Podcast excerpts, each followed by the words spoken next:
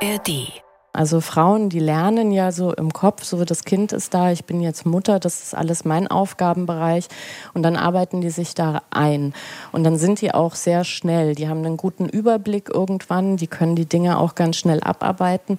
Und dann ist es ein bisschen wie in der Jobwelt, wenn man eigentlich merkt, so das ist alles so ein bisschen viel.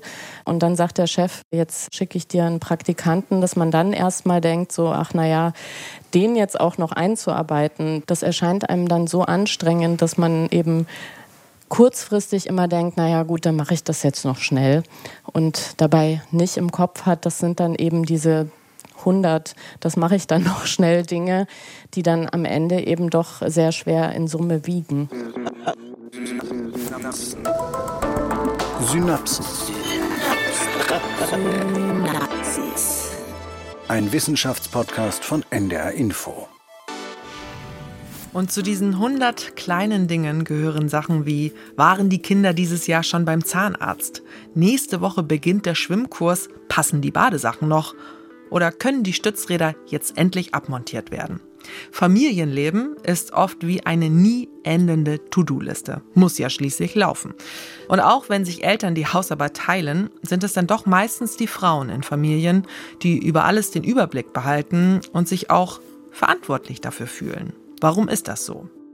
Das Phänomen, über das wir heute sprechen, nennt sich Mental Load. Viele kleine, unsichtbare Aufgaben, die Frauen an ihre Belastungsgrenzen bringen. Vor allem Frauen, die erwerbstätig sind. Das heißt, sie managen die Familie zusätzlich zur Lohnarbeit, haben also eigentlich zwei Jobs.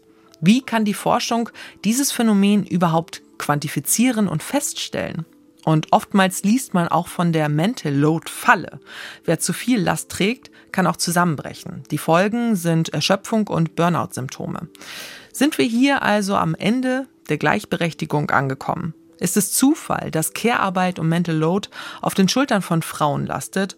Und wie könnte man diese Rollenverteilung aufbrechen? Darüber spreche ich heute mit meiner Kollegin aus der Wissenschaftsredaktion, Beke Schulmann. Schön, dass du hier im Podcast bist. Hi. Hi Lucy, ich freue mich auch.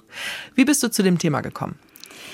Ich bin dazu gekommen, weil ich in der letzten Zeit immer mehr Gespräche mit wirklich vielen, vielen Frauen geführt habe, die sagen oder sich fragen, warum muss eigentlich immer ich an all das denken? Warum fällt nur mir das auf, wenn irgendwas erledigt werden muss? Warum fällt das meinem Mann nicht auf? Warum kümmert der sich nicht einfach darum? Hast du das auch schon erlebt? Mm, also ich kenne auf jeden Fall diese Endloslisten, die so im Kopf rattern, so eine ewige To-Do-Liste. Mm, ich persönlich versuche die mittlerweile aus meinem Kopf auszulagern in meine Handynotizen.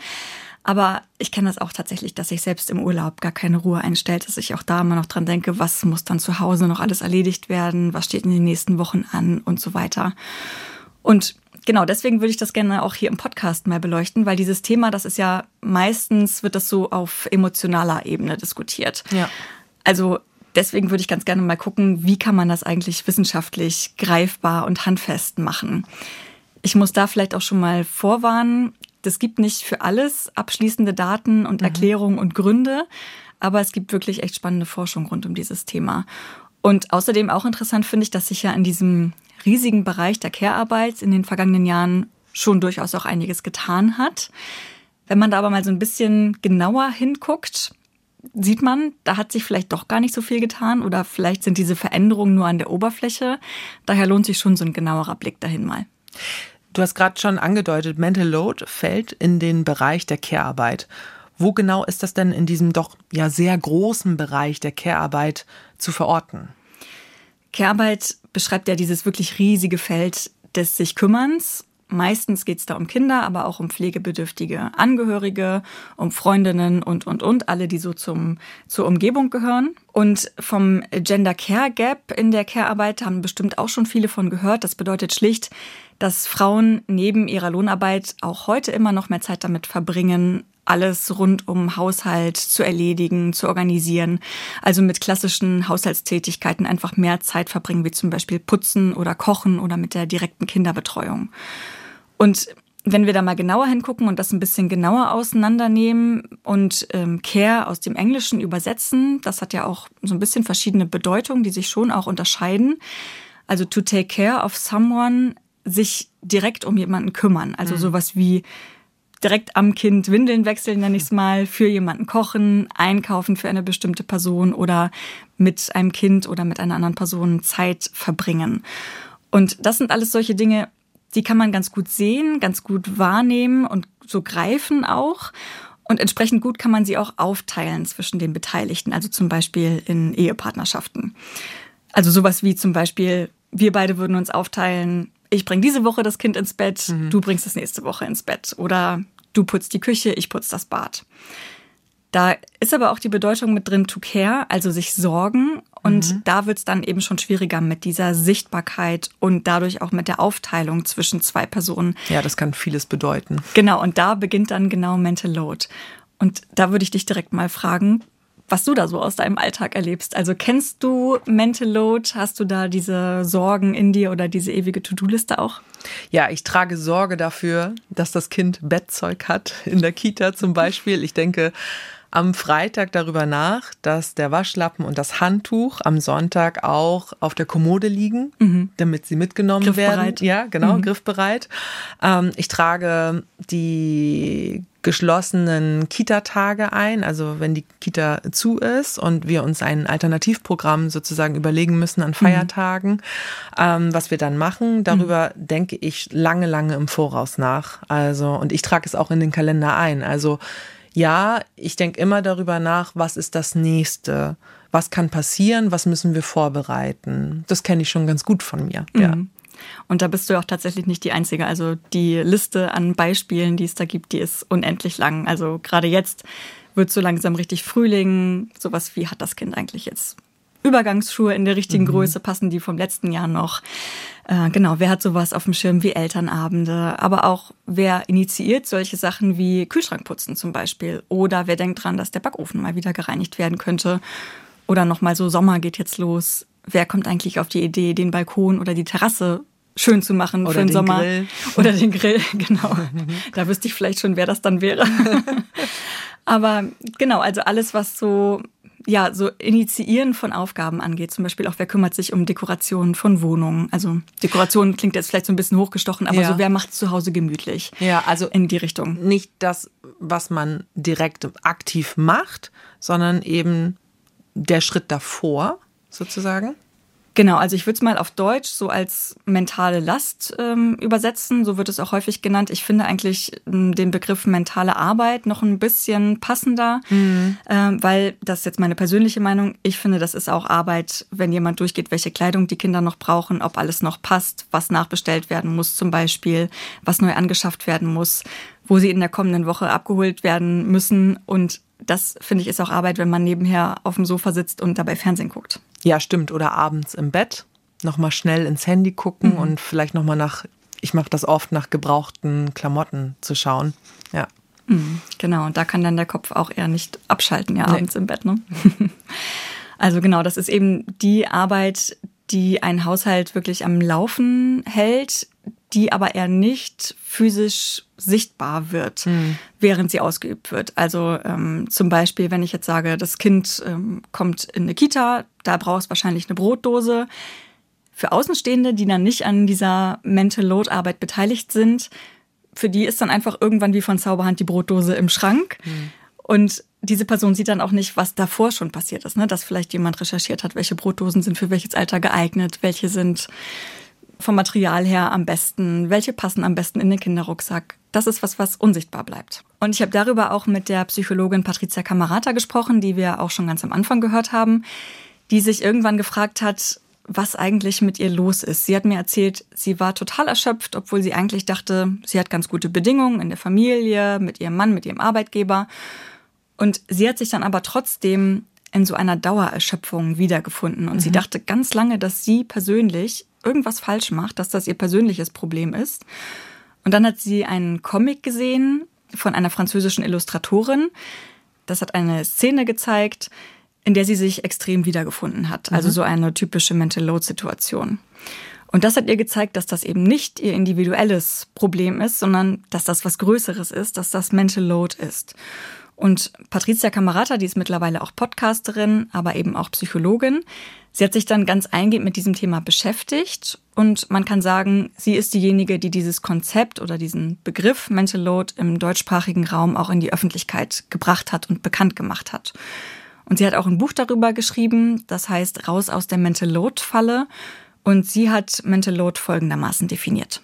Ich finde, am besten passt da eigentlich wirklich Projektmanagement, weil das ganz viele aus der Arbeitswelt kennen. Und da ist es ja auch ein anerkannter Job und in der Regel ist es ja vor allem auch ein ausreichender Job, das Projektmanagement, nämlich dass man eben wirklich so das Vorankommen in einem großen, komplexen Projekt eben managt und nicht auch noch große Anteile davon umsetzt. Und das finde ich für das Private auch sehr passend, dass man eben sagt, äh, Mental Load ist die geistige und aber eben auch emotionale Arbeit, die eine Person trägt, damit der Familienalltag für alle funktioniert. Und das wird eben in der Regel von Frauen getragen und zwar auch ganz unabhängig von der eigenen Erwerbstätigkeit. Denn am Ende tragen eben meistens Frauen dafür Sorge, dass das Familienleben rund läuft. Also eben wie eine Projektmanagerin, nur im Privaten hat man dann auch noch oft mehr als die Hälfte der To-Dos zu erledigen und koordiniert eben alle anderen in der Familie, um ihre Teile auch noch zu erledigen. Die US-amerikanische Soziologin Ali Russell Hochschild hat das ganz ähnlich definiert als die Last, die Frauen in Kleinfamilien mit sich rumschleppen und zu bewältigen haben. Kleinfamilien ist dabei nicht gemeint im Sinne von Familien mit nur einem oder zwei Kindern, sondern so als Abgrenzung zum gemeinschaftlichen Zusammenleben in Großfamilienverbund zum Beispiel. Also wenn noch zwei Großelternpaare nebenan wohnen würden, Geschwister im gleichen Haus mitwohnen würden und sich alle gleichermaßen um die Familie, um die Kinder auch mitkümmern. Also so ein bisschen würden. wie das früher war. Genau. Also in unserer ja, vielleicht nicht mehr Elterngeneration, aber davor sozusagen mit den Großeltern. Ja, genau. Oder eben auch in Abgrenzung zu alternativen Lebensmodellen, die es ja mhm. auch gibt, in denen Kindern in größeren Gemeinschaften betreut werden. Mhm, mh. Genau, also Kleinfamilie meint ja auch zum Beispiel ein Elternpaar mit fünf oder acht Kindern. Ja, okay. Nicht irritieren lassen. Genau. Von der Kleinfamilie. Kernfamilie können wir auch sagen. Kernfamilie genau. ist auch ein schöner Begriff, ja. Genau. Und selbst wenn da die Hausarbeit theoretisch einigermaßen gerecht aufgeteilt ist, dann sind es doch häufiger die Frauen, die sich im Hintergrund um solche unsichtbaren Dinge kümmern, wie eben Geburtstagsvorbereitung oder Arzttermine und ähnliches. Ist das auch durch die Forschung festgestellt worden? Ja, genau. Also diese Beispiele, die wir bisher erwähnt haben, das ist Arbeit, die äh, vor allem und ich möchte hier nochmal deutlich sagen, vor allem von Frauen erledigt wird, weil es natürlich auch anders laufen kann und in mhm. vielen Familien bestimmt auch anders läuft. Und Mental Load ist ein recht junges Phänomen, beziehungsweise diesen Begriff dafür, den haben wir noch nicht sehr lange, seit 2018 ungefähr. Mhm. Es wurde aber auch vorher schon in der Soziologie untersucht. Da wurde es dann noch eher umschrieben mit anderen Worten, wie zum Beispiel Familienorganisation. Aber ja, Mental Load lastet vor allem auf Frauen. Das ist tatsächlich in Studien belegt. Jetzt hatten wir viele Beispiele mit Kindern, mit der Kleinfamilie. Heißt das keine Kinder, kein Mental Load oder wie ist das zu verstehen? Nein, Mental Load spielt schon auch in allen Beziehungskonstellationen eine Rolle, ob da jetzt Kinder dabei sind oder nicht. Also auch zum Beispiel ja in der Pflege von Angehörigen, von älteren Menschen, aber auch in so Konstellationen wie WGs, also eigentlich immer, wenn ein Haushalt zusammengeführt wird. Mhm.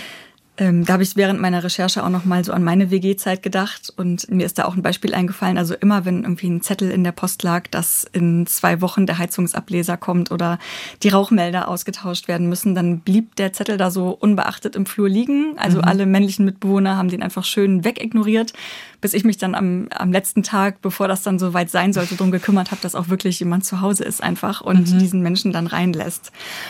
Also auch in kinderlosen Paarbeziehungen spielt Mental Load eine Rolle. Mm, aber das hat Patricia Camerata gesagt, meistens ist da die Rolle nicht ganz so groß, weil die Kräfte der einzelnen Beteiligten, die Ressourcen einfach noch ausreichen und das mhm. noch ganz gut zu vereinbaren ist, so mit der eigenen Erwerbsarbeit. Also diese ganzen To-Dos, die dann da sind, da kommt man noch ganz gut mit hin. Allerdings, je mehr Verantwortungsbereiche dann dazukommen und wenn dann da ein Kind im Spiel ist, dann ja. kommen da mehr Verantwortungsbereiche dazu, desto schwieriger wird's natürlich. Ne? Und je mehr man zu tun hat, desto größer ist dann auch die Gefahr, dadurch in so eine große Erschöpfung zu geraten, wie Patricia Camerata sie beschrieben hat. Und ich habe darüber auch mit Sarah Speck gesprochen. Sie ist Professorin für Soziologie an der Uni Frankfurt und sie hat Frauen- und Geschlechterforschung als Schwerpunkt. Mit Kindern sieht es natürlich vollkommen anders aus, weil man auch das Leben von anderen, also von mehr Personen managen muss und vor allem von Personen, die selbst nicht in der Lage sind, das zu tun. Also langfristig zu planen, Dinge im Blick zu haben, Arzttermine, Geburtstage, aber auch die ganzen Dinge wie Nägel schneiden, also sozusagen ganz kleine körperbezogene Tätigkeiten. Kinderklamotten, auch ein klassisches Beispiel. Also wir wissen gerade bei Kleinkindern, wie schnell die aus Größen rauswachsen und wie schnell es Nachschub braucht und Kinderklamotten in den Keller oder weggeräumt werden müssen und sortiert werden müssen. Und diese ganzen Dinge, die Tätigkeiten vervielfältigen sich, werden viel, viel mehr und komplexer und bedürfen einer ständigen vorausschauenden Planung. Das heißt, mit Kindern wird das alles ein viel komplizierteres Unterfangen und die Zuständigkeit bleibt eben in der Regel in den Händen von Frauen ich glaube, man unterschätzt das auch am Anfang ein bisschen. Also das kann ich auf jeden Fall von mir erzählen, weil am Anfang geht es irgendwie darum, bei einem Säugling geeignete Kleidung zu haben. Mhm. Irgendwann fängt man an, darüber nachzudenken, hat es das richtige Spielzeug für ja den Entwicklungsschub sozusagen. Dann geht's in die Kita, mhm. dann kommen die ersten Kindergeburtstage und irgendwie wird's dann immer mehr. Mhm. Ja, das stimmt. Also das war tatsächlich für mich auch so ein Mental Load Erweckungsmoment, als dann irgendwann ein Kind im Spiel war dass das dann wirklich immer mehr geworden ist im Kopf und tausend To-Dos mehr da waren und eben auch vieles mehr, was mir dann nicht egal war. Ne? Also ich Fingernägel, mal, Fußnägel müssen halt geschnitten genau. werden. Ne? Und ich sag mal, das ist schon ein Unterschied, ob man vergisst, dass morgen der Mensch kommt, der die Heizung abliest, oder ob man vergisst, Eben. dass das Kind noch Sportsachen braucht und dann doof dasteht, wenn es irgendwie ohne Turnbeutel in der Schule ankommt oder wenn es drei Monate mit zu kleinen Schuhen rumläuft. Das ist schon eine andere Nummer. Jetzt haben wir schon so ein paar grundsätzliche Sachen geklärt. Noch eine Sache, die wir auch noch mal klären sollten, äh, die Familienkonstellation. Also, weil Paarbeziehungen sind ja auch sehr divers. Mhm. Über welche Konstellationen sprechen wir heute, wenn wir über Paare oder Familien sprechen? Wir wollen heute besonders auf geschlechtliche Muster und Geschlechterungleichheiten gucken. Deswegen sprechen wir heute in der Regel über heterosexuelle Paare und traditionelle Kleinfamilien, Kernfamilien. Es gibt natürlich auch, hast du schon gesagt, diverse andere Familienkonstellationen, auch Gemeinschaften, in denen Kinder in größeren Gruppen aufwachsen oder erzogen werden.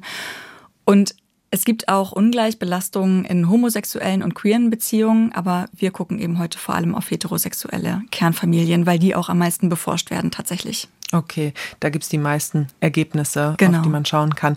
Patricia Camerata ist Psychologin, Sarah Speck Soziologin. Sind das so die beiden Wissenschaften, die sich hauptsächlich mit Mental Load befassen? Mhm, genau. Und tatsächlich ist dieses Phänomen Mental Load bislang auch wenig untersucht. Ich habe schon angedeutet, der Begriff, den haben wir erst seit 2018. Aber es gibt auch Forschung dazu im Bereich der Soziologie und äh, Psychologie und Genderforschung, mhm. auch schon von vorher. Da hat es dann eben noch nicht diesen Namen gehabt. Und ich würde mal noch einen ganz kurzen Disclaimer machen. Hier kommen zwar heute ausschließlich Expertinnen zu Wort, also nur Frauen, mit denen ich gesprochen habe, aber es gibt durchaus auch männliche Forschende, die sich mit dem Thema befassen. So ist es nicht.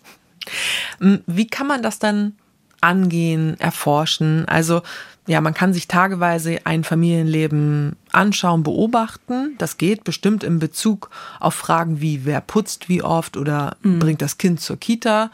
Aber wir haben es ja schon verdeutlicht, Mental Load ist oft unsichtbare Arbeit. Wie findet man da heraus, wie das aufgeteilt ist? Das ist tatsächlich schwierig zu messen. Deswegen werden in der Forschung da oftmals die Methoden kombiniert. Also zum Beispiel Methoden der empirischen Sozialforschung, quantitative Methoden wie zum Beispiel Fragebögen. Mhm. Da ist es dann eben extrem wichtig, genau die richtigen Fragen zu stellen, die das möglichst gut erfassen. Oder es wird auch mit Methoden der Zeiterfassung gearbeitet, zum Beispiel über Tagebücher, in denen dann genau abgefragt wird, wer wie viel macht, wer wie viel Zeit mit welchen Tätigkeiten verbringt. Mhm. Und natürlich sind Interviews auch ein Problem. Also Selbstauskünfte, das ist ja aber in allen Bereichen so, sind nicht immer die verlässlichste Quelle. Mhm. Und deswegen sagt auch Sarah Speck, es ist ganz wichtig, qualitative Forschung über Interviews einerseits und Beobachtung andererseits zu kombinieren. Und so hat sie das auch erforscht. Sie hat zusammen mit Cornelia Kopic an der TU Darmstadt eine Studie dazu durchgeführt, die hieß, wenn der Mann kein Ernährer mehr ist, Geschlechterkonflikte in Krisenzeiten und darin auch die Aufteilung von Hausarbeit in heterosexuellen Paaren untersucht. Hm, jetzt geht es aber wieder um Hausarbeit. Wieso? Hausarbeit deswegen, weil die Studie von 2016 ist. Da gab es mhm. diesen Begriff Mental Load noch nicht im deutschsprachigen Bereich. Aber Da ist auch was Interessantes bei rausgekommen dazu. Hör mal rein, was sie sagt. Wir haben Paare beforscht, in denen die Frau ein höheres Einkommen verdient als der Mann. Da haben wir beide Partner zunächst getrennt voneinander befragt und dann gemeinsam. Und mit diesem Abgleich unterschiedlicher Perspektiven und einem möglichst genauen Abfragen von Tätigkeiten haben wir ein ganz gutes Bild bekommen. Das heißt, wir haben am Anfang immer gefragt, wie teilen sich die Hausarbeiter, dann wird in der Regel 50-50 gesagt, also zumindest bei Paaren mit ähm, akademischem Bildungshintergrund und Gleichheitsanspruch, ähm, die sagen in der Regel, dass sie sich die Hausarbeit teilen. Und wenn man dann aber wirklich ganz genau nach Tätigkeiten, also wir haben eine ganze Liste von Tätigkeiten gehabt, gefragt hat, wer macht mehr das, wer macht mehr Wäsche, wer kümmert sich um Kindergeburtstage, wer kümmert sich um Pflanzen, wer kümmert sich um die Organisation von XY, dann bekommt man eben ein anderes Bild.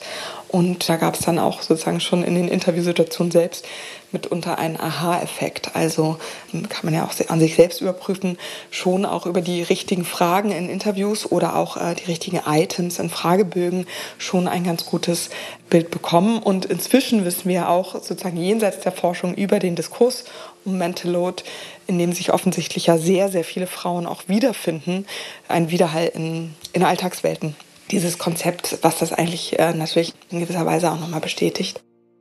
Also die Paare denken erst, hier bei uns ist alles fair aufgeteilt und erst durch die Befragung wird ihnen bewusst, ah, hier gibt's eine Schieflage. Genau, und in diesem Fall dann fiel auch diese konkrete Frage, wer initiiert eigentlich bestimmte Sachen? Also mhm. wer von beiden sagt jetzt, die, dieses oder jenes sollte mal jemand von uns angehen? Das ist so der Schritt davor sozusagen wieder, bevor etwas aktiv genau. angegangen wird, darüber nachzudenken, dass es überhaupt Zeit dafür ist, genau, das zu ja. machen. Ja. Mental Load ist halt noch ein relativ neues Phänomen. Es gibt mehr Studien zur Care-Arbeit. Da hast du wahrscheinlich auch recherchiert und mhm. noch viel mehr Sachen gefunden, oder? Wie verteilt ist Care-Arbeit denn mittlerweile? Genau, also äh, dass die Führung des Haushalts und eben auch diese damit verbundenen organisatorischen Fragen schon sehr lange in den Händen von Frauen lagen, das ist auch schon aus historischer Forschung bekannt. Es gibt ein Beispiel, das in diesem Zusammenhang immer wieder genannt wird. Das ist eine Studie von 1933 über die Arbeitslosen von Marienthal. Mhm. Die ist mittlerweile so eine Art Klassiker in den Sozialwissenschaften geworden und auch wirklich hochinteressant, auch in anderen Punkten. Und für diese Studie hat ein Team von Wiener Forschenden eine Gemeinde untersucht und da geguckt, was längere Arbeitslosigkeit auslöst. Mhm. Und das Hauptergebnis dieser Studie war damals, dass im Falle von langer Arbeitslosigkeit eher weniger mit Radikalität zu rechnen ist, also mit sowas wie Aufbegehren gegen die Zustände, sondern eher mit Apathie. Und ich würde es mal so nennen, quasi nebenbei ist dabei auch noch rausgekommen, dass arbeitslose Frauen zwar keine Lohnarbeit hatten, aber eben trotzdem nicht beschäftigungslos waren, weil sie mit Sorgearbeit beschäftigt waren, im Gegensatz zu den Männern in ah, der Studie. Okay, also immer, immer was los bei den Frauen. Genau. Ja? Und das zieht sich auch so weiter durch die Vergangenheit, durch die Forschung. Also die Soziologin Ali Russell Hochschild, die ich vorhin schon mal kurz genannt hatte, die hat 1989 ihre Studie The Second Shift genannt, weil sie da eben rausgefunden hat, dass die meisten Frauen nach ihrer Lohnarbeit auch wenn beide Elternteile erwerbstätig sind, dann noch eine zweite Schicht Arbeit, eben Sorgearbeit, mhm. zu Hause erledigen. Und sie hat diese Mehrarbeit zusammengezählt und dabei kam raus, wenn die Care-Arbeit zur Lohnarbeit dazugezählt worden wäre, dann hätten die Frauen in den USA, ist die Studie gemacht worden, pro Jahr ungefähr einen Monat länger gearbeitet als die Männer. Wahnsinn. Weil wir reden die ganze Zeit davon, dass es so unsichtbar ist mhm. und dass dann ein ganzer Arbeitsmonat dabei rauskommt, mhm. das ist schon ganz, ist erschreckend, ganz ne? erschreckend, ja, ganz schön. Wie ist denn das heute? Ja, heute hat sich das nicht so dramatisch geändert. Also der Gender Care Gap, der ist ja dafür ein Indikator. Ja. Das Bundesministerium für Familie, Senioren, Frauen und Jugend hat äh, den berechnen lassen und sich dafür angucken lassen, ähm, wie es mit der Gleichstellung aussieht, was Haus- und Sorgearbeit angeht. Und die Zahlen sind schon etwas älter, also ungefähr zehn Jahre alt, aber mhm. laut Deutschem Institut für Wirtschaftsforschung sind die immer noch sehr aussagekräftig, weil sich da in den letzten zehn Jahren nicht so wahnsinnig viel Veränderung ergeben haben. Und dabei ist rausgekommen, wenn eine Frau Vollzeit arbeitet, verringert sich deswegen trotzdem nicht ihre Care-Arbeitszeit zu Hause. Also Frauen verbringen täglich 52,4 Prozent mehr mit unbezahlter Sorgearbeit als Männer. In heterosexuellen Beziehungen mit Kindern sind es sogar 83,3 Prozent mehr. Also hat sich leider nicht so viel verändert. Also trotz der Erwerbstätigkeit machen Frauen noch viel mehr im Haushalt und sorgen sich mhm. um die Kinder. Ja. Ja, und das hat natürlich auch dann noch weitere Konsequenzen. Ne? Also Darauf will ich jetzt gar nicht so sehr lang eingehen, das würde den Rahmen sprengen, aber nur mal so kurz ein Schlaglicht darauf werfen. Da ergeben sich natürlich auch wirtschaftliche Nachteile für Frauen, also ein geringeres Einkommen zum Beispiel durch Teilzeitbeschäftigung, weniger Rente und, und, und, was das alles noch nach sich zieht. Irgendwie schwer zu glauben, dass die Zahlen so eindeutig sind, weil es ist ja doch schon einiges passiert in den letzten Jahren im Bereich der Care-Arbeit und es gibt ja auch so ein Bewusstsein dafür, dass man sich die Care-Arbeit auch teilt. Ja, schon. Also im Allgemeinen im Bereich der Care-Arbeit hat sich schon was getan, vor allem aber auch in der Wahrnehmung, äh, meinten die Forscherinnen, mit denen ich gesprochen habe. Also heute ist das ja so, die meisten Väter, die wollen ja Zeit mit ihren Kindern verbringen und hm. die wollen sich kümmern. Und also ich kenne, glaube ich, keinen Vater, der sagt, nein, Haushalt und Kinder, das ist die Aufgabe der, der Mutter und ich möchte mich gar nicht darum kümmern. Und es verstehen sich ganz viele Paare als fortschrittlich und auch gleichberechtigt. Und das ist ja auch was, was das Ganze so besonders komplex und herausfordernd dann macht, auch für die Paare weil diese Paare es ja eigentlich anders machen wollen. Die sind sich eigentlich einig, genau. dass sie sich besser aufteilen wollen als ihre Eltern zum ja. Beispiel noch. Aber dass sich so ein bisschen was ändert, sieht man ja zum Beispiel auch an diesen Zahlen, die vor kurzem durch die Presse gegangen sind. Ähm, ein Viertel der Menschen, die im Jahr 2022 Elterngeld bekommen haben, waren Männer. Und ihr Anteil ist in den letzten Jahren kontinuierlich gestiegen.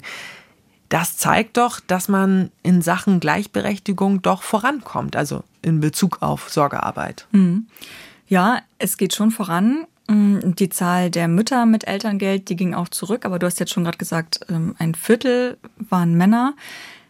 Das heißt ja aber nicht, dass dieses Viertel der Männer genauso viel Elternzeit genommen hat wie die dazugehörige Mutter zum Beispiel. Mhm, also Männer machen durchschnittlich 3,7 Monate Elternzeit, Frauen im Schnitt immer noch 14,6 Monate. Ja, was eklatant weit auseinander ist. Genau, also von 50-50 sind wir noch weit entfernt da. Und da gibt es noch ein weiteres großes Aber, dass mehr Männer Elternzeit machen. Das führt nicht automatisch dazu, dass es eine ausgeglichenere Aufteilung von Care-Arbeit gibt. Also weder während der Elternzeit noch danach. Wie kommt das? Dazu hat zum Beispiel die schwedische Forscherin Lisbeth Beckingen gearbeitet. Die hat herausgefunden, dass Mütter in Elternzeit zwar für den Hauptteil der Sorgearbeit zuständig sind, Männer in Elternzeit aber nicht. Da ergibt sich dann eher, dass die Männer auf die Kinder, ich sag mal in Anführungszeichen, aufpassen und die Frauen in der Zeit aber mehr putzen und andere Haushaltstätigkeiten erledigen. Und das ist dann eben ja auch nur so eine bedingte Entlastung für die Frauen. ja, er hat geholfen. Diesen Satz kenne ich auch. Genau. er hat mir geholfen. Ja, gebabysittet. Ja, gebabysittet. Wenn man es gemein ausdrücken ja. möchte. Und das sind aber auch äh, Zahlen von 2002, muss man dazu sagen. Ja, die sind aber auch dann schon 20 Jahre alt. Gibt es da nicht neuere? Ja, doch, es gibt auch neuere Zahlen, zum Beispiel vom sozioökonomischen Panel aus einer repräsentativen Wiederholungsbefragung. Die zeigt auch, dass Väter, die zwei Monate Elternzeit machen, nicht viel mehr Zeit für Care-Arbeit aufwenden. Mhm. Erst wenn sie, wie die meisten Mütter, auch eine längere Elternzeit nehmen, dann verkleinert sich dieser Care-Gap. Es gab jetzt gerade vor wenigen Wochen erst eine Studie von der Technischen Uni Braunschweig und der Fachhochschule Kiel. Da wurde das Bild des Familienernährers untersucht. Und herausgefunden, dass das zwar nicht mehr so up-to-date ist und mhm. Väter von sich sagen, sie wollen gute Väter sein, indem sie Zeit mit ihren Kindern verbringen und auch sowas wie Zuneigung mehr zeigen. Aber die Aufgabe, die sie dann am liebsten übernehmen in der Kinderbetreuung, ist, so wurde das genannt, Spielen mit den Kindern und eben nicht so was Hintergründiges wie Arzttermine vereinbaren und andere Mental Load Aufgaben. Also nicht so den Alltag meistern, das klingt eher wie ein längerer Urlaub, weißt du? Mhm. Okay. Das heißt, der ganze Fortschritt ändert nichts an der ungleichen Mental Load Aufteilung, so verstehe ich das jetzt. Wie lässt sich das überhaupt quantifizieren? Sarah Speck von der Uni Frankfurt sagt, dass ähm, die Verteilung von Mental Loads sich tatsächlich prozentual gar nicht so sehr gut quantifizieren lässt. Aber was sich deutlich zeigt, auch in qualitativen Studien, die sich dann aber eben auch quantitativ bestätigen lassen, sind Muster auch, dass die Partner eher fragen, was liegt denn heute an? Oder was, was müssen wir nochmal machen? Oder wann ist nochmal der Geburtstag deiner Mutter oder so? Und das, also zum Teil natürlich wird das äh, versucht technisch zu lösen, also durch gemeinsame Kalender oder so. Aber auch diese Kalender müssen ja befüllt werden oder es muss daran erinnert werden oder so. Und da zeigen sich ganz klar vergeschlechtlichte Muster. Das führt uns ja auch zur Frage, warum ist das bloß so? Und ich traue mich gar nicht, diese Frage zu stellen, aber ich stelle sie. Gibt es einen biologischen Unterschied, der macht, dass Frauen diese Mental Load Aufgaben sehen und erledigen und Männer manche Aufgaben einfach nicht sehen? Du ahnst die richtige Antwort schon. Ich bin mir ziemlich sicher. Nein, gibt es nicht. Da ist sich die Forschungswelt auch sehr einig. Es gibt keine genetischen oder biologischen Faktoren, die es einer Frau irgendwie leichter machen, eine Familie zu managen, mhm. als den Männern. Aber es wäre ganz schön, ne? Also es wäre so eine einfache Erklärung dafür, die irgendwie auch ganz akzeptabel wäre, die man so hinnehmen könnte. Ich habe deswegen auch noch mal zur Sicherheit bei Sarah Speck dazu nachgefragt. Nein, das liegt nicht an biologischen Unterschieden, sondern an sozialen Mustern, an es hat gesellschaftliche Gründe, ja, die sozusagen fortgeschriebene Zuteilung von von Arbeit entlang von Geschlecht. Durch die, also durch die Arbeitsteilung wird sozusagen Geschlecht gewissermaßen auch äh, immer wieder neu hergestellt, manifestiert, zementiert. Es wird erlernt und ist gewissermaßen auch ein Stück weit in die Körper eingeschrieben. Das klingt so poetisch. Was ich damit meine, ist, dass man sozusagen nimmt man etwas wahr oder nicht, fühlt man sich affektiv für etwas zuständig oder nicht. Das ist etwas, was gar nicht so leicht durch eine Einstellung, ich möchte es gerne anders machen, zu erreichen ist oder, oder auszuhebeln ist, ja. Sondern sozusagen, das sind gewachsene Muster. Also es ist Frauen nicht genetisch in die Wiege gelegt worden und Wer das behauptet, versucht sich, denke ich schon, ein bisschen rauszureden. Ist ja auch ein an sich nettes Argument, aber zieht halt eigentlich nicht so, weil ist nicht wahr. Also nicht Biologie, sondern tatsächlich nur Sozialisation. Also nicht nur, aber schon zu einem großen Teil, äh, würde ich sagen. Also geschlechtliche Muster, die sind ganz stark verinnerlicht. Mhm. Und wenn ich gelernt habe, dass meine Mutter zu Hause dafür zuständig war, dann Genau, wenn du das jahrelang siehst, ja. wer zu Hause sowas macht, ja. dann orientierst du dich dann auch schon daran, ne? Oder Klar, weil ich mich als Geschlechtliche auch an meiner Mutter orientiert habe, vielleicht. Genau. Und dann denke ich, dass das auch meine Aufgabe ist. Genau. Später mal im Fall von Mental Load, also wenn du immer siehst, wer zu Hause die Fäden in der Hand hat, wer die Kontrolle über alles hat, wer äh, die Antworten auf alle Fragen weiß und das ist dann vielleicht die Mutter, dann lernst du das natürlich so, dass das so funktioniert. Und das nehmen Kinder sehr genau wahr, dann ist das selbstverständlich prägend. Wahrscheinlich würden Kinder das heute weniger jetzt unbedingt in Geschlechterbegriffe fassen, ja? Männer sind so und Frauen sind so. Aber dennoch übernehmen sie natürlich bestimmte Muster. Aber wie stehen denn eigentlich die Chancen, dass die nächste Generation sich an uns sozusagen orientiert, die es versucht besser zu machen, mhm. also nicht mehr in diese Klischees geht? Also Hoffnung scheint da schon durch ähm, bei den Forschenden. Mm, die sagen jetzt nicht, dass das unbedingt schon in der nächsten Generation so ist und da die Rollenbilder ganz aufgelöst sind. Aber es ändert sich ja tatsächlich auch immer mehr. Ne? Und natürlich gibt es mittlerweile auch andere Identifikationsmöglichkeiten. Das sagt auch Sarah Speck. Das sieht man ja auch zum Beispiel an der Zunahme von nicht-binären Identitäten. Aber ähm, das Geschlecht ist einfach trotzdem weiterhin bedeutsam für die Sozialisation. Und das betrifft sowohl das Abgucken als auch sowas wie die Erwartungen, die wir Eltern an Kinder richten. Also Mädchen wird weiterhin anerzogen, dass sie sich eher an Hausarbeit und Fürsorge beteiligen. Und naja, das ist dann sowas wie, wie sie das eben genannt hat, in den Körper eingeschrieben. Ne? Wie man das ändern kann, dazu hast du ja auch recherchiert und es gibt Ansätze. Darüber reden wir am Schluss. Vorher lass uns nochmal auf andere mögliche Ursachen und auch die Auswirkungen von Mental Load näher anschauen. Patricia Camerata ist ja auch Psychologin und Gibt es eigentlich auch aus der Psychologie Erklärungsansätze dafür, dass Mental Load vor allem bei Müttern liegt? Ich denke da an etwas, das ich nämlich im Zusammenhang immer mal wieder gehört habe, nämlich diese Aussage. Frauen wollen das so. Mhm. Also die finden es super, wenn ohne sie nichts läuft und dass sie deswegen diese Managementaufgaben an sich reißen, nicht weil sie sonst nicht erledigt würden, sondern weil sie das einfach für sich haben wollen, um im Mittelpunkt der Familie zu stehen. Das ist mir jetzt im Laufe der Recherche auch das eine oder andere Mal begegnet als Argument. Äh, vor allem kommt das dann ja von Männern häufig mhm. über Mental Load, dass die dann sowas sagen wie, naja, ich würde ja gerne, ich würde mich da gerne mehr einbringen, aber die Mutter, meine Frau, lässt mich nicht. Und das wird dann Maternal Gatekeeping genannt, also dieses Phänomen, dass die Frau diese Macht über die Organisation der Familie nur für sich haben will und den Mann nichts machen lässt. Und was hast du rausgefunden? Stimmt's?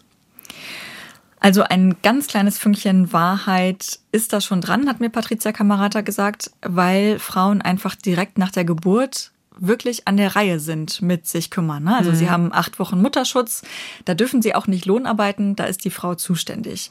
Und Patricia Camarata hatte dazu ein ganz schönes Beispiel. Das finde ich steht ganz gut sinnbildlich dafür. Also Frauen, die lernen ja so im Kopf, so das Kind ist da, ich bin jetzt Mutter, das ist alles mein Aufgabenbereich und dann arbeiten die sich da ein und dann sind die auch sehr schnell. Die haben einen guten Überblick irgendwann, die können die Dinge auch ganz schnell abarbeiten und dann ist es ein bisschen wie in der Jobwelt, wenn man eigentlich merkt, so das ist alles so ein bisschen viel und dann sagt der Chef, jetzt schicke ich dir einen Praktikanten, dass man dann erstmal denkt so, ach naja, den jetzt auch noch einzuarbeiten, das ist ja auch noch viel anstrengender, als wenn ich das jetzt schnell selbst mache. Und da denkt man eben nicht nachhaltig und nicht sozusagen äh, lang genug in die Zukunft, wenn man immer wieder sagt, ach, das mache ich jetzt schnell, weil ich bin eben dreimal so schnell wie mein Partner, der diese Routinen nicht hat. Also da gibt es ja wirklich einen ganz großen Kompetenzvorsprung in den meisten Familien. Und dann ist eben diese, diese Idee, dem Partner das alles beizubringen, zu erzählen, wie geht das, woran musst du alles denken, hier die ganzen Listen zu übergeben, das erscheint einem dann so anstrengend, dass man eben kurzfristig immer denkt, naja gut, dann mache ich das jetzt noch schnell und dabei nicht im Kopf hat, das sind dann eben diese 100, das mache ich dann noch schnell Dinge, die dann am Ende eben doch sehr schwer in Summe wiegen. Kenne ich selbst auch. Es ist halt manchmal so ein bisschen mühselig, alles zu kommunizieren, was man im Kopf hat. Aber was soll das jetzt heißen? Frauen sind selbst schuld an ihrem Mental Load? Nein. Also das so zu verallgemeinern und äh, den Frauen alleine die Schuld daran zu geben, dass sie mehr mit Mental Load belastet sind, das sagt auch Patricia Camarata, das wäre total perfide und das ist auch gar nicht haltbar. Es gibt sicherlich Menschen, die sich sehr stark definieren eben über diese Organisation des Privaten, die eben, weil sie vielleicht keiner Erwerbstätigkeit nachgehen, gar keine externen Faktoren haben, aus denen sie Selbstbewusstsein ziehen können, wo sie merken, sie sind selbstwirksam, sie können Einfluss nehmen, sie können Wertschätzung irgendwie auch bekommen. Das würde ja eben in der Erwerbsarbeit so eine Alternative auch sein, dass man da eben merkt, aha, das, was ich tue, ähm, das es kriegt so ein Mindestmaß an Wertschätzung beispielsweise durch das Gehalt und die sich dann sehr stark auf das Private zurückziehen und dann eben dort ihr Reich haben, wo sie schalten und walten können und auch wollen und auch bestimmen wollen, ne? weil das ist ja nur der einzige Bereich, wo sie es können. Das ist aber, glaube ich, sehr, sehr viel seltener, als es in so aktuellen Debatten als Argument genannt wird. Also sobald jemand mehr hat, äh, über das er oder sie sich definieren kann als die eigene Familie, also zum Beispiel einen Job, sagt Patricia Camarata, ist dieses Risiko wirklich sehr gering, dass man sich da so rein versteift und dass es wirklich zu Maternal Gatekeeping kommt. Patricia Camarata hat eben gerade auch gesagt, bei der Erwerbsarbeit bekomme ich ein Mindestmaß an Wertschätzung durch das Gehalt. Ist das nicht so ein bisschen der Elefant im Raum? Also Kehrarbeit wird nicht entlohnt. Warum nicht? Hm, gute Frage. Hm, wir können dafür jetzt mal in den Bereich der Arbeitssoziologie gucken. Da wird eben diese Frage untersucht, warum Care-Arbeit größtenteils nicht entlohnt wird und ja auch weniger gewertschätzt wird als Lohnarbeit. Und warum insbesondere diejenige Arbeit, die hinter diesem Begriff Mental Load steckt, warum die so unsichtbar geworden ist oder vielleicht besser gesagt unsichtbar gemacht wurde. Und da sind mhm. wir dann ganz schnell bei unserem ganzen Gesellschafts- und Wirtschaftssystem. Und darüber habe ich mit Professor Dr. Nicole Meyer-Ahuja gesprochen. Sie ist Professorin für Soziologie, Arbeit, Unternehmen, Wirtschaft an der Uni Göttingen und sie forscht unter anderem zur Prekarisierung und Arbeitszeit. Und wir haben zuerst darüber gesprochen, wie es eben genau zu dieser Tradition kam, dass bestimmte Care-Arbeit unsichtbar gemacht wurde. Das hat vor allen Dingen mit einer gesellschaftlichen Arbeitsteilung zu tun, die sich vor allen Dingen seit dem 18., und 19. Jahrhundert mit Entstehen des Kapitalismus herausgebildet hat. Dass wir also bestimmte Formen von Arbeit hatten, die sehr stark sichtbar geworden sind, die quasi aus dem privaten Haushalt rausgegangen sind, in Betriebe, größere Betriebe, in denen Menschen eben auch zusammengearbeitet haben und in denen wirklich ganz eindeutig dann Erwerbsarbeit geleistet worden ist. Das war von Anfang an Erwerbsarbeit, die von Männern und von Frauen geleistet wurde. Aber das ist der Bereich von Arbeit, der sehr gut sichtbar ist. Was im Haus geblieben ist, ist ein Stück weit unsichtbar geworden. Also wurde teilweise überhaupt nicht mehr als Arbeit verhandelt, ist tatsächlich auch keine Lohnarbeit in dem Sinne, dass es bezahlt würde und so weiter und findet natürlich auch ein Stück weit ähm, im Verborgenen statt also in den privaten Haushalten, wo Kinder sozialisiert und erzogen werden, wo Alte gepflegt werden, wo Hausarbeit geleistet wird, Essen zubereitet wird und so weiter und so weiter. Das war früher eine stärkere Integration, also zum Beispiel in landwirtschaftlichen Haushalten oder sowas ähm, konnte man die Sphären da nicht so 100 Prozent trennen. Aber in dem Moment, wo Erwerbsarbeit die Haushalte verlässt, wird die zurückbleibende Arbeit ein Stück weit unsichtbar. Und schon in der Anfangszeit des Kapitalismus haben Frauen und auch Kinder ja auch in den frühen Fabriken schon mitgearbeitet. Mhm. Also es war nicht so, dass es bis in die 80er Jahre hinein so war, dass sich Frauen in Anführungszeichen nur um den Haushalt kümmern mussten und Männer die Berufstätigen waren. Aber rückblickend könnte man ja schon fast sagen, dass es eigentlich eine ganz angenehme Zeit war in der Mitte des letzten Jahrhunderts für Frauen, weil sie sich dann nur auf die Hausarbeit konzentrieren konnten und keine Doppelbelastung hatten. Ja, kann man so sehen, auch gerade was das angeht. Aber sie hatten eben ja nicht die Entscheidungsmöglichkeit darüber, ja. was sie machen wollten. Ne? Aber ja, theoretisch war nach dem Zweiten Weltkrieg ja zum ersten Mal die Möglichkeit da, durch steigende Löhne, dass die Frauen zu Hause bleiben konnten und sich um Haushalt und Kindererziehung kümmern konnten. Und diese Hausfrauenehe ist ein recht junges Konzept und hat dann ja aber auch nicht wirklich lange gehalten. In den 80er Jahren hat sich das dann wieder verändert. Das liegt viel an der sozioökonomischen Situation. Da gibt es den Ölpreisschock Anfang der 70er Jahre, dann Massenarbeitslosigkeit, keine Lohnzuwächse mehr und das Modell des Alleinernährers funktionierte dann deswegen nicht mehr so wie vorher. Hm. Und dann stieg eben auch wieder die Erwerbstätigkeit von Frauen an, auch als Folge natürlich der Frauenbewegung der 70er und frühen 80er Jahre, die ja eine Vorstellung davon mit sich brachte, dass Frauen auch wirklich arbeiten wollten, mhm. dass sie sich da auch in diesem Bereich verwirklichen wollten und auch ganz wichtig, wirtschaftlich unabhängig sein wollten. Und das Ganze geht dann laut Nicole Meyer-Ahuja einher mit einer Prekarisierung von Arbeit, dass Familien dann darauf angewiesen waren, dass Frauen mitverdienen, um die Familie finanziell über Wasser zu halten. Das ist ja auch bis heute so geblieben. Also gerade in Großstädten reicht ja auch heute wegen hoher Mieten zum Beispiel meistens ja ein Gehalt nicht aus, um das Leben einer Familie mhm. zu finanzieren. Und so kommt natürlich Care-Arbeit und Mental Load on top. Aber man könnte ja heute anders damit umgehen. Also gefühlt wird ein Teil der Arbeit ja immer noch gerne unsichtbar gehalten. Warum?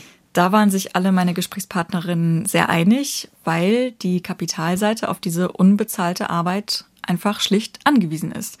Wir sind darauf trainiert, dass wir, wenn wir über Arbeit sprechen, dass wir dann auf den Bereich von Erwerbsarbeit gucken, sagt Nicole Meyer-Ahuja. Das hängt damit zusammen, dass äh, Kapitalismus ein System ist, in dem es vor allen Dingen darum geht, Profit zu machen, also durch den Einsatz von Arbeitskraft Wert zu schaffen, den man dann auf dem Markt realisieren kann, um neue Investitionen zu ermöglichen. Und das funktioniert natürlich vor allen Dingen im Bereich der Erwerbsarbeit. Dieses System von kapitalistischer Produktion ist aber sozusagen nicht eigenständig in der Lage, ähm, sich weiter fortzusetzen, sondern ist darauf angewiesen, dass es Bereiche gibt, die nicht nach kapitalistischen Prinzipien funktionieren. Das ist der ganze Care- und der ganze Reproduktionsbereich oder große Teile davon jedenfalls. Unter kapitalistischen Bedingungen wird Arbeitskraft eingesetzt, sie wird vernutzt im Arbeitsprozess und sie muss in irgendeiner Form wiederhergestellt, also reproduziert werden. Reproduktion von Arbeitskraft heißt, dass man in der Lage sein muss, sich jeden Tag zu erholen, seine Arbeitskraft wieder auf Stand zu bringen, um sie neu einsetzen zu können. Und es das heißt auch, dass es zwischen den Generationen die Möglichkeit geben muss, neue Arbeitskraft herzustellen, also einfacher formuliert, Kinder zu bekommen, Kinder zu erziehen und so weiter. Wenn die Prozesse der Wiederherstellung von Arbeitskraft nicht funktionieren, kommt auch das, was wir so im engeren Sinne als kapitalistisches Wirtschaften bezeichnen würde, zum Erliegen. Und diese Reproduktionsarbeit, zu der ja auch Mental Load gehört, die braucht man eben zum schlichten Überleben, die brauchen wir alle. Mhm.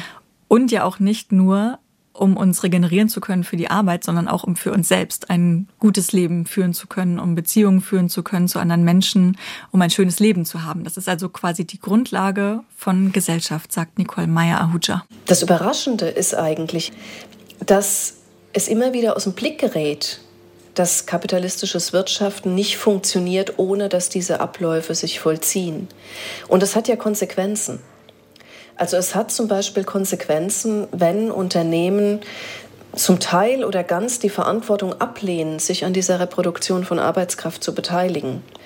Also zum Beispiel dazu übergehen, Menschen nur noch sehr kurzfristig zu beschäftigen oder nur noch projektgebunden zu beschäftigen, was dann zu Ende gedacht bedeutet, dass man Phasen von Krankheit, Phasen von Aus- und Weiterbildung und so weiter im Grunde genommen aus dem eigenen Unternehmen raushält, sagt, dafür zahle ich nicht, dafür trage ich keine Verantwortung, das ist Privatangelegenheit. Also ist danach diese Arbeitsteilung kein Zufall, sondern hat eine gesellschaftliche Funktion. Genau, also wir können gar nicht ohne diese Reproduktion und das muss irgendjemand machen, muss sich jemand drum kümmern. Und Sarah Speck sagt, dass dann dem Ganzen die Sozialisation gewissermaßen auch echt gut in die Karten spielt. Deshalb kann man aus der funktionalen Perspektive sagen, äh, wenn sie einer Gruppe von Menschen qua Natur zugeschrieben wird, ja, also Frauen machen das nun mal, weil sie sind ohnehin dafür geboren und dafür gemacht oder so, dann muss man sie auch nicht entlohnen, muss sie auch nicht wertschätzen. Sie kann dadurch ein Stück weit unsichtbar gemacht werden und trotzdem wird sie eben verrichtet, selbstverständlich.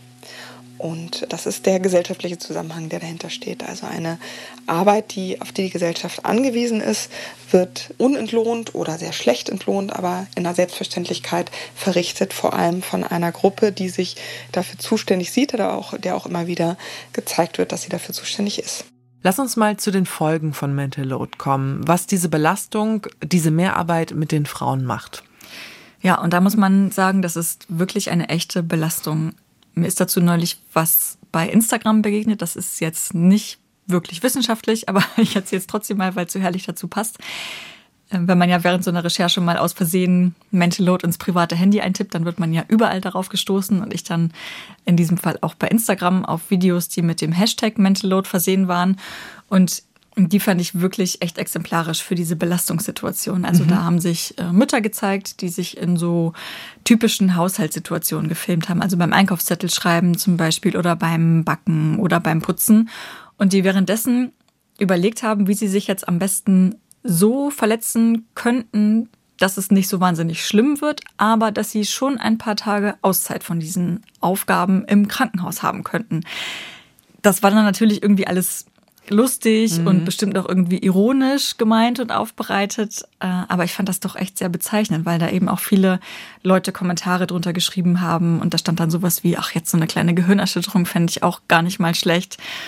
Und da hat sich dann auch eine Frau ähm, so oben am Treppenabsatz mit Wäschekorb gezeigt und die tat dann so, als wollte sie sich die Treppe runterstürzen und schrieb dann oh darüber, point of view, you're a burnt out mom and a hospital stay sounds like a vacation. Und darunter gab es dann wirklich Massen an Kommentaren von Frauen, die schrieben, ja, oh Gott, wie oft habe ich sowas schon gedacht? Und das fand ich echt ziemlich bezeichnend. Also ein Fünkchen Wahrheit sozusagen in auch in so einem Comedy-Format. Mhm. Das klingt auch erstmal lustig, aber da ist schon was Wahres dran. Klar, genau. Also Care-Arbeit ist einfach auch recht Arbeit und diese Arbeit, die hinter Mental Load steckt, ist einfach ja auch komplett entgrenzt zusätzlich noch. Das wird auch oft beschrieben als so radikale Pausenlosigkeit und dieser Druck, der kann dann wirklich für die Frauen oder für die Betroffenen auch weitreichende Folgen haben. Und es gibt da eine Erhebung zum Beispiel, die aussagt, dass erwerbstätige Männer und nicht erwerbstätige Frauen gleichermaßen gestresst sind von ihren Aufgaben, also Männer dann von der Erwerbsarbeit und Frauen von der Sorgearbeit mhm. und von Mental Load. Und dann kann man sich ja an einer Hand ausrechnen, wie dieser Dauerstress ansteigt, wenn Frauen zusätzlich auch noch Erwerbsarbeit nachgehen. Der kann krank machen. Also von diesem Dauerstress kann man sicherlich krank werden. Genau, und zwar auch sehr sogar. Also das ist eine Mehrfachbelastung, die Millionen Frauen mit Kindern tatsächlich krank macht in Deutschland. Das sagt das Müttergenesungswerk. Das kann auch bis zum psychischen Zusammenbruch gehen, bis zum Burnout. Ich habe mit der Psychologin Patricia Camarata darüber gesprochen, wann das so kippen kann. Wann wird aus ein bisschen erschöpft sein so eine richtig tiefergehende Erschöpfung? Wann ist so ein Punkt erreicht, das Mental Load krank macht? Also ich glaube, der Kipppunkt, das sind die Kipppunkte, die man aus der Burnout-Forschung kennt, also an Punkten, wo wir wirklich gar nicht mehr abschalten können. Das ist ja der große Nachteil. Ne? Alles, das Mental Load findet ja im Kopf statt. Das heißt, der kann auch stattfinden, wenn ich auf dem Sofa sitze, wenn all meine richtigen To-Dos auch schon erledigt sind, wenn ich eigentlich gerne schlafen möchte, wenn ich irgendwie morgens aufwache, dass da quasi permanent der Arbeitsspeicher eben belegt ist und diese To-Do-Liste permanent auch vor sich hinrattert und man wirklich gar keine Entspannungspunkte mehr hat. Also keine Punkte, wo man wirklich auch mal Leerlauf hat im wahrsten Sinne des Wortes, sondern eben nur noch in dieser Dauerverantwortung ist und dann natürlich auch eine Frage der Quantität. Also wenn das alles sehr, sehr viel ist, was man zu regeln hat, wenn man dann eben in so einen Erschöpfungspunkt kommt, wo man dann auch merkt, also eine Dauererschöpfung und auch wenn man mal sich dann eine halbe Stunde eine Auszeit nimmt oder vielleicht auch mal einen halben Tag, dass das letztendlich auch gar nicht mehr hilft,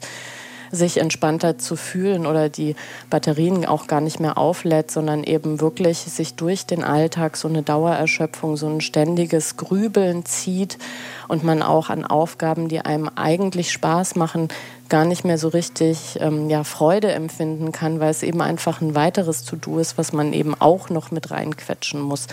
Das sind, glaube ich, schon so Alarmsignale, die man an sich erkennen kann und die auch Partner erkennen können, dass man vielleicht sagt, also so, da ist vielleicht diese Leichtigkeit so verloren gegangen, dass man auch Sachen, wenn mal was schief geht, was ja auch völlig normal ist, dann gar nicht mehr mit Humor irgendwie nehmen kann, sondern alles sich immer anfühlt wie so ein Kartenhaus, was komplett zusammengefallen ist. Eine weitere Folge von dieser Mehrbelastung kann auch sein, dass es Frauen dann davon abhält, sich zum Beispiel für eine anspruchsvolle berufliche Karriere oder Laufbahn zu entscheiden, mhm. beziehungsweise sich voll in den Job reinzuhängen, obwohl sie es eigentlich gerne machen würden. Mhm. Äh, weil dann einfach die Energie dazu fehlt, weil der Kopf ganz voll ist mit Mental Load. Mhm. Jetzt haben wir ganz viel über die Probleme mit Mental Load gesprochen, über Ursache und Wirkung. Kommen wir mal dazu, wie sich was ändern kann. Was für Möglichkeiten gibt es da? Also, dass diese Arbeit sichtbarer wird. Wie kann man Männer mehr in die Pflicht nehmen und Frauen entlasten? Also dazu gibt es ganz verschiedene Ansätze auf ganz unterschiedlichen Ebenen auch, die da diskutiert werden, als so eine Art Ausweg aus diesem Ungleichgewicht. Und ich würde da jetzt vielleicht ähm, zuerst mal auf der psychologischen und gleichzeitig auch individuellen Ebene ansetzen. Mhm. Bedeutet, sich in der Familie oder als Paar zusammenzusetzen und darüber zu sprechen. Und das ist, haben wir ja jetzt auch schon gelernt, einfach direkt mal schwierig, weil es da bestimmte Verschleierungsmechanismen gibt, die dafür sorgen, dass diese Verhältnisse, was Reproduktionsarbeit und Mental Load angeht, dass die stabil bleiben. Und das ist nicht so einfach, aus dieser, naja, so sehr lange gewachsenen patriarchalen Logik oder Struktur der Geschlechter dann auch herauszukommen, mhm. auszubrechen als einzelnes Paar. Und auch in Beziehungen, die sich ja schon als ganz emanzipiert verstehen, da nehmen ja viele Paare, haben wir gelernt, dieses Ungleichgewicht auch erstmal gar nicht wahr. Und wenn dann eine Person vermutlich ja die unzufriedene Person, also vermutlich in den meisten Fällen die Frau, das anspricht, dann kann das natürlich auch erstmal zu Streit führen und davor darf man dann keine Angst haben, sagt die Psychologin Patricia Camarata. Wenn wir über solche Dinge sprechen, dann tun wir das ja in der Regel nicht auf der Sachebene und ganz ruhig, äh, sondern solche Gespräche finden ganz oft erst statt, wenn so eine Überlastung schon vorliegt. Und dann spricht man eben quasi auf verschiedenen Ebenen. Der Mann hört vielleicht erstmal so, ja, wieder dieses, hätte es ja nur was sagen müssen, da hätte ich das alles gemacht. Und die Frau fühlt sich aber schon lange auf der Beziehungsebene quasi verlassen und einsam und nicht gesehen, weil sie sagt, ja, wir sind doch zusammengekommen, weil wir zusammen eine Familie haben wollen, weil wir es zusammen schön haben wollen. Und sie leidet schon ganz lange vor sich hin und denkt sich, ja, aber wenn mein Partner mich doch liebt, dann muss der das doch eigentlich sehen, dass es mir nicht gut geht, dass ich meine Bedürfnisse gar nicht mehr erfüllt bekomme, dass ich mich ständig nur um andere kümmere. Und dann ist eine Kommunikation an der Stelle eben auch ganz schwierig. Da gibt es diesen schönen Satz, wenn aus Überforderung Forderung wird. Ähm, das ist von dem Oskar Holzberg, der ist ein Paartherapeut. Das ist also so eine typische Situation, wenn eine Überlastung eingetreten ist, dann redet man eben nicht mehr über die Sachebene, sondern Paare streiten dann quasi aneinander vorbei. Und die Frauen haben im Kopf dann schon so eine Liste von Dingen, das müsste jetzt mal hier alles passieren, damit es besser wird. Und der Mann hat sich ja schon ganz lange nicht damit beschäftigt, was eigentlich, also er hat gar kein Problem gesehen und fühlt sich dann in die Ecke gedrängt. Also an der Stelle äh, kann man auch ganz viel quasi psychologisch intervenieren, weil äh, die, dieses Aufarbeiten, das Sehen, die Wertschätzung bringen, gut miteinander sprechen, das sind natürlich alles Themen aus der Psychologie. Also vor allem erstmal sichtbar machen, was bisher unsichtbar war. Ja, und das geht zum Beispiel, indem man sich zusammensetzt und zusammen überlegt, was muss in unserem Haushalt, in unserer Familie eigentlich alles erledigt werden und wer tut dann davon was. Mhm. Und das kann man selbst machen, sich all diese Dinge nochmal vergegenwärtigen. Es gibt aber auch ganz gute Hilfen im Internet. Äh, da kann man zum Beispiel Tests machen. Es gibt einen, den ich gemacht habe, den ich auch sehr gut fand, unter equalcareday.de. Equal Care Day ist eine Initiative, die sich für Sichtbarkeit und Wertschätzung und auch faire Verteilung von Care-Arbeit generell einsetzt. Ja. Und die haben einen Mental Load Test speziell entworfen, über den man zu Hause über die äh, Verteilung von Care-Arbeit ins Gespräch kommen soll oder kann. Also, also es ist ein Angebot. Eine Arbeitsgrundlage. genau.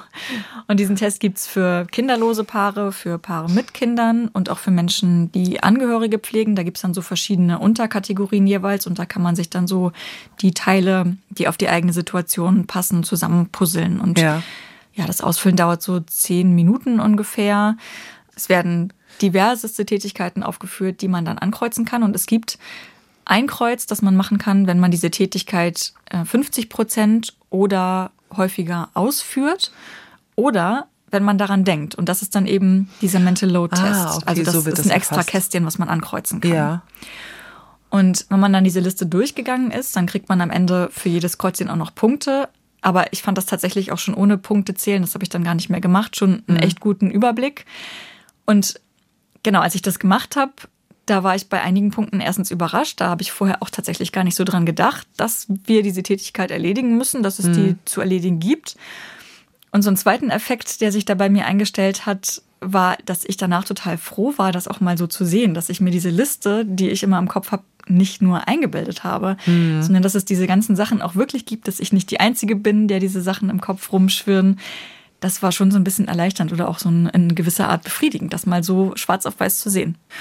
Und dann kann man sich im nächsten Schritt überlegen, ist uns das alles, was wir machen, da auch wirklich wichtig, wenn mhm. wir diese Liste reduzieren wollen? Stimmt, ist ja auch eine Möglichkeit. Genau. Müssen wir das alles machen? Was können wir weglassen? Und sind wir dann trotzdem noch glücklich? Oder mhm. wie können wir es anders verteilen? Mhm. Aber alle, mit denen ich dazu gesprochen habe, alle Expertinnen, die sagen, dass diese individuelle Ebene das reicht nicht aus, um wirklich was zu verändern. Also man kann jetzt schlecht allen Paaren sagen, setzt euch mal zusammen, dann haben wir Gleichberechtigung in Sachen Mental Load. Was fehlt noch? Da sind sich alle einig, dass sich an den äußeren Umständen für Paare bzw. für Familien auch wirklich gravierend etwas ändern muss.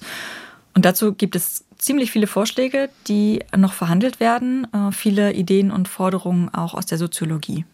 Was ja auch schon probiert wird, ist Care-Arbeit auszulagern. Inwiefern entlastet das Frauen? Mm, das ist ein Prozess, den wir auch immer häufiger schon beobachten können, ja, dass bestimmte Tätigkeiten, die im Haushalt eher unsichtbar und unbezahlt geleistet wurden, dass die auf den Arbeitsmarkt ausgegliedert werden. Also zum Beispiel Angehörige in Pflegeheimen pflegen lassen oder ähm, vermutlich ist das gängigste Beispiel, Kinder in der Kita betreuen zu lassen mhm. oder eine Putzhilfe zu haben äh, Nannies, die sich auch nach der Kita um die Kinder kümmern, etc. etc. Ja, und ehrlicherweise, Kitas helfen ja auch eher nur dabei, dass ich als Frau meiner Lohnarbeit nachgehen kann und lösen damit ja nicht gleich den Gap beim Mental Load. Genau. Und zusätzlich noch ein Punkt, diese Auslagerung, die geht dann auch ganz häufig auf Kosten von Frauen, die rassistisch diskriminiert sind. Also die müssen dann dieses Problem der häuslichen Arbeitsteilung irgendwie lösen. Das äh, wird auf sie ausgelagert.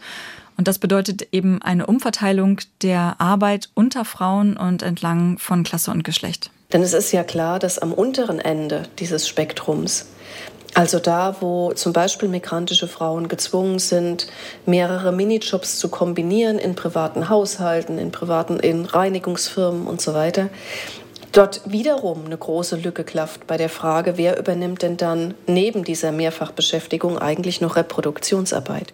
Das war nochmal die Göttinger Soziologin Nicole Meyer-Ahuja. Also man muss sich das auch leisten können, Care-Arbeit und Mental Load abzugeben. Also mhm. das ist ja eher eine privilegierte Ausgangssituation und das hilft im Einzelfall einer einzelnen Frau, ja. aber nicht generell. Was hilft dann für mehr Gleichheit in Sachen Mental Load und Care-Arbeit? Mehr Elternzeit für Väter? Also wenn man die, ich sag mal, zwingen würde, hätten sie doch auch eher ein Bild davon, was in der Familie für Organisationsarbeit anfällt. Mehr Elternzeit könnte verändern, dass Frauen ihre Männer vielleicht wie vorhin genannt weniger als Sorgepraktikanten ansehen, ähm, weil sie einfach keine Ahnung haben davon, wie es läuft. Das hat sich ja auch in den letzten Jahren schon verändert in Sachen politische Reformen, die zu einer gleichberechtigteren Verteilung von Reproduktionsarbeit in Familien beitragen sollen. Aber so richtig gut hat das noch nicht geklappt, sagt die Soziologin Sarah Speck. Da wissen wir aktuell ähm, ist es so, dass Männer Elternzeit nehmen, aber oft eben nur die berühmten zwei Vätermonate, in der man dann gemeinsam in den Urlaub fährt. Also in der, in denen gerade nicht erlernt wird, wie es ist, tatsächlich den Großteil des Tages allein zuständig zu sein. Wenn Männer das machen, dann ist es so, das zeigt auch die Forschung, dass sie dann üblicherweise tatsächlich auch durch das Tun am eigenen Leib erfahren, welcher Tätigkeiten es alles bedarf, um den Haushalt aufrechtzuerhalten und sozusagen, dass dann sowas wie die Übernahme des Mental Loads einsetzt. Das setzt sie nicht im Urlaub ein, wenn alle vier in, in Neuseeland sind, um das jetzt stereotyp zu, ähm, zu formulieren. Genau, also das heißt, wir haben gesetzliche Regelungen, die versuchen, Muster aufzubrechen, aber die sind erstens äh, nicht besonders weitreichend und vor allem übersetzen sie sich in eine Praxis, die nicht unbedingt diese Muster aufbricht. Das ist äh, auf der Ebene. Und dann gibt es natürlich sozusagen weiterhin eine geschlechtliche, gesellschaftliche Arbeitsteilung, die sich durch die gesamte Gesellschaft zieht. Also Care-Berufe, Berufe, die in irgendeiner Weise mit Sorge, Fürsorge, Beziehungsarbeit etc. zu tun hat, sind weiterhin zum großen Teil weiblich, also als solche kodiert und eben vor allem von Frauen ausgeübt. Andere Bereiche und bestimmte Ebenen des Sozialen auch bleiben männlich kodiert und besetzt. Das heißt, diese Arbeitsteilung, die zieht sich sozusagen durch alle Bereiche der Gesellschaft und das ist insofern nicht auch ein Zufall, dass das im Häuslichen auch so ist. Wichtig ist laut Patricia Kamerata auch, dass die Väter sofort anwesend sind, also sofort nach der Geburt und dann eben auch entsprechend beteiligt sind wenn es nicht sowas nur wie einen Mutterschutz gibt, sondern eben auch eine bezahlte Freistellung von Vätern direkt nach der Geburt, was ja auch jetzt so geplant und ein bisschen verschoben worden ist, weil natürlich genau die ersten Wochen und auch die erste Elternzeit total entscheidend ist. Wir müssen das ja alle neu lernen und wenn die Frauen das dann alleine lernen, ohne die Männer, dann gibt es eben wieder diesen Kompetenzvorsprung, den wir vielleicht alle gar nicht haben wollen. Und da spielt natürlich auch die bessere Aufteilung von Elternzeit eine große Rolle. Es ist ja so, dass immer noch ja, fast 60 Prozent aller Männer gar keine Elternzeit nehmen. Und von denen, die Elternzeit nehmen, hat es sich sehr stabil so auf dreieinhalb Monate eingependelt. Da wäre natürlich gut, wenn es Modelle gäbe, die ein bisschen den Druck erhöhen, sich das gleichmäßiger aufzuteilen.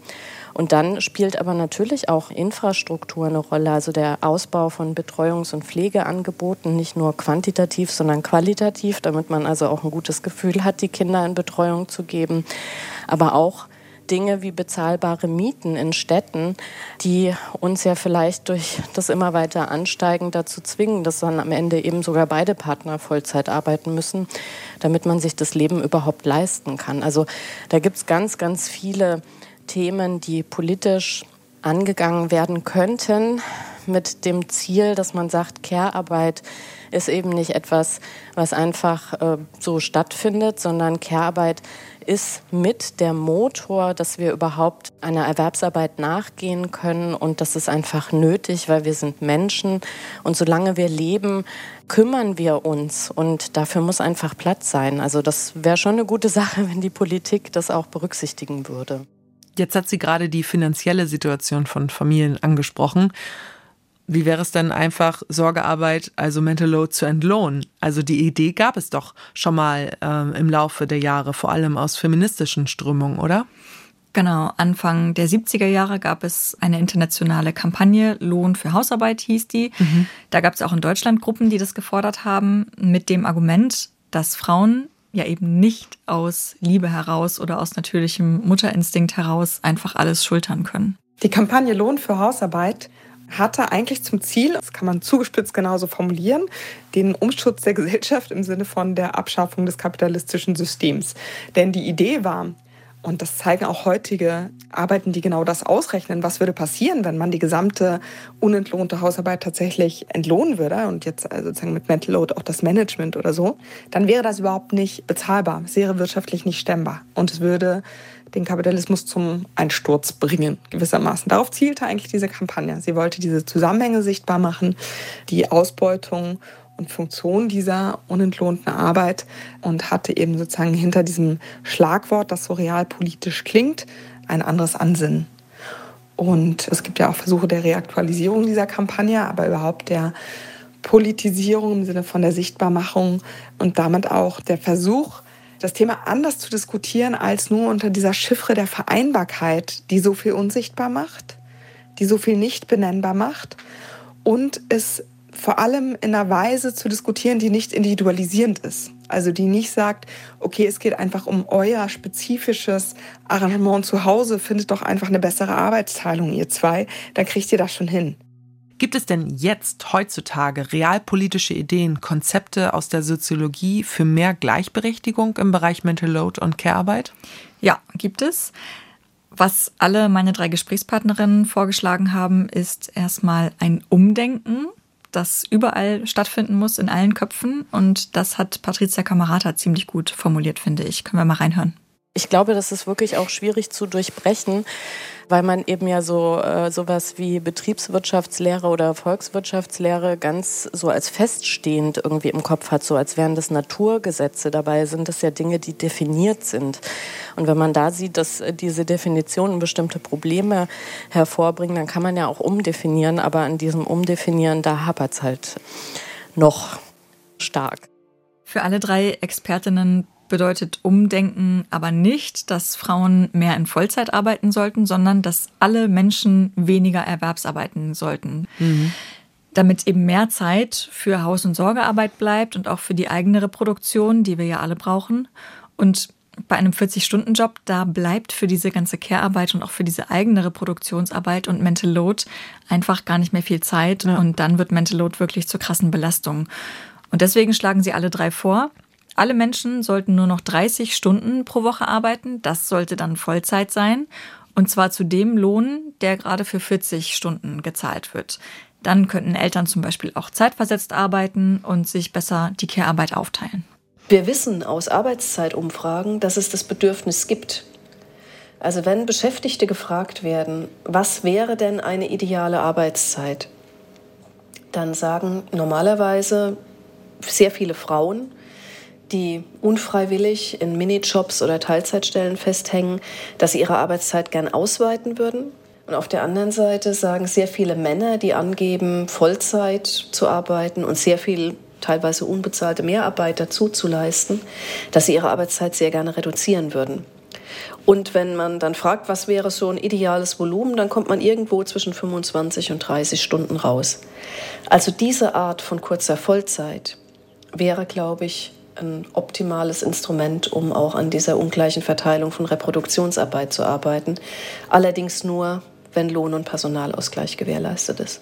Und um so eine 30-Stunden-Woche realisieren zu können, da müsste natürlich noch einiges passieren. Zum Beispiel müsste es existenzsichernde Löhne auch im Niedriglohnsektor geben, sagt mhm. Nicole Meyer-Ahuja.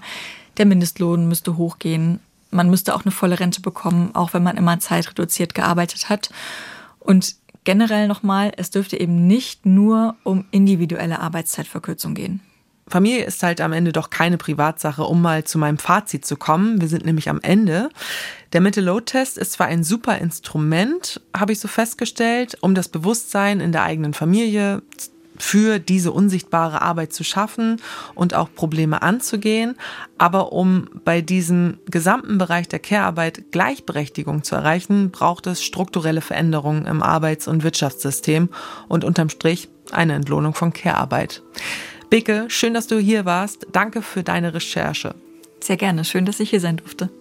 Die Redaktion hatte heute Corinna Hennig und für die Produktion sind Christine Dreier und Jonas Teichmann verantwortlich.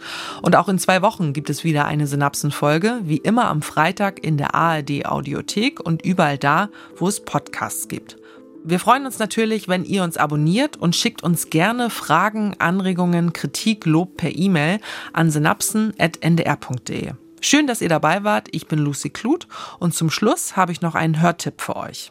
Bisher war Arbeiten eher so höher, schneller, weiter, immer erreichbar sein. Viele wollen heute aber eher so Remote, Workation, Vier-Tage-Woche.